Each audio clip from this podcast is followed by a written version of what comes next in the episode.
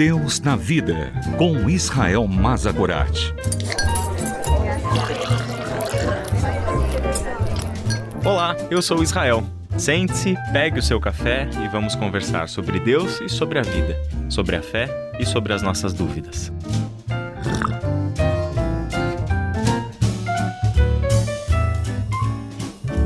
Em nossa conversa anterior, falamos sobre o texto de Lucas, capítulo 18, de 18 a 23. Naquele texto, descobrimos uma dificuldade humana acerca de como herdar a vida eterna. Foi exatamente esta a pergunta que o homem de alta posição fez para Jesus. Descobrimos também que o cumprimento dos mandamentos não é o suficiente para se herdar a vida eterna. Então, permanece a pergunta humana tão comum sobre o que precisamos fazer para herdar a vida eterna. No Evangelho de Marcos, capítulo 10, quando Jesus olha ao redor e vê os seus discípulos diante daquela cena de um homem indo embora triste porque possuía muitos bens e decidiu não abrir mão dos seus bens para seguir a Jesus Cristo, ele dá uma explicação para aqueles homens que, ao contrário do homem de alta posição, haviam sim abandonado tudo para seguir a Jesus. O texto diz o seguinte, a partir do versículo 23. Jesus olhou ao redor e disse aos seus discípulos: Como é difícil aos ricos entrar no reino de Deus. Os discípulos ficaram admirados com essas palavras, mas Jesus repetiu: Filhos, como é difícil entrar no reino de Deus! É mais fácil passar o camelo pelo fundo de uma agulha do que um rico entrar no reino de Deus.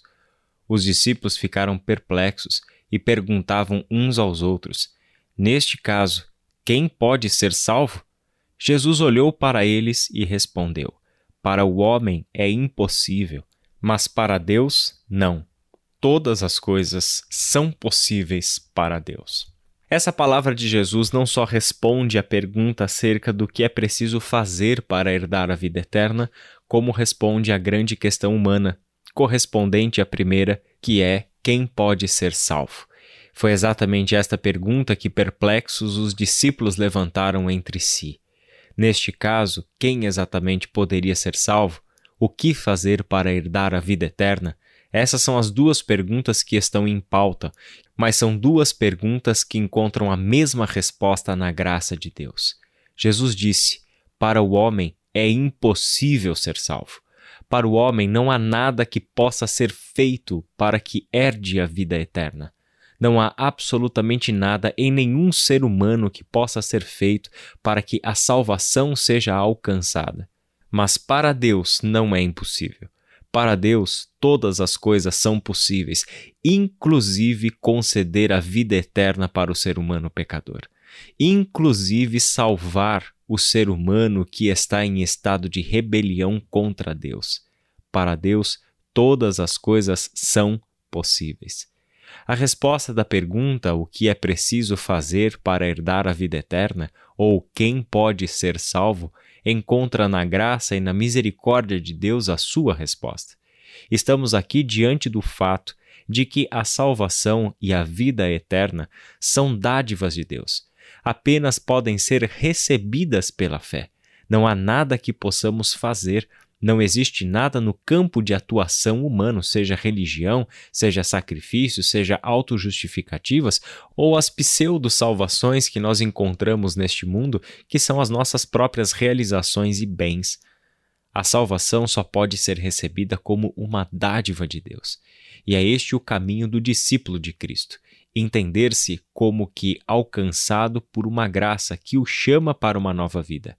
A salvação é graça de Deus, da mesma forma como tornar-se um discípulo de Jesus é graça de Deus.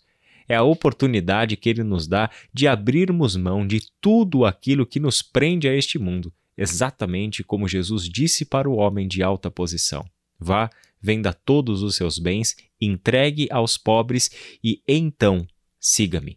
Torne-se um discípulo, ande comigo. São manifestações de uma mesma e única graça. Não é que vender os seus bens e entregar o dinheiro aos pobres era o que precisava ser feito para ser salvo, mas sim o desprendimento de todas as nossas confianças e certezas neste mundo para nos tornarmos discípulos de Jesus. Este é o ato da sua graça. Este é o ato perdoador por meio do qual podemos ser salvos. Dessa forma, somos devolvidos à vida, não mais como pessoas que estão firmadas nos seus bens e nas suas realizações, ou sentenciadas a correr atrás de coisas que preencham a nossa existência, mas homens e mulheres devolvidos à vida como discípulos e discípulas de Jesus Cristo. Que Deus abençoe você e até nossa próxima conversa. Deus na Vida, com Israel Mazagorat. Para ouvir novamente, acesse transmundial.org.br.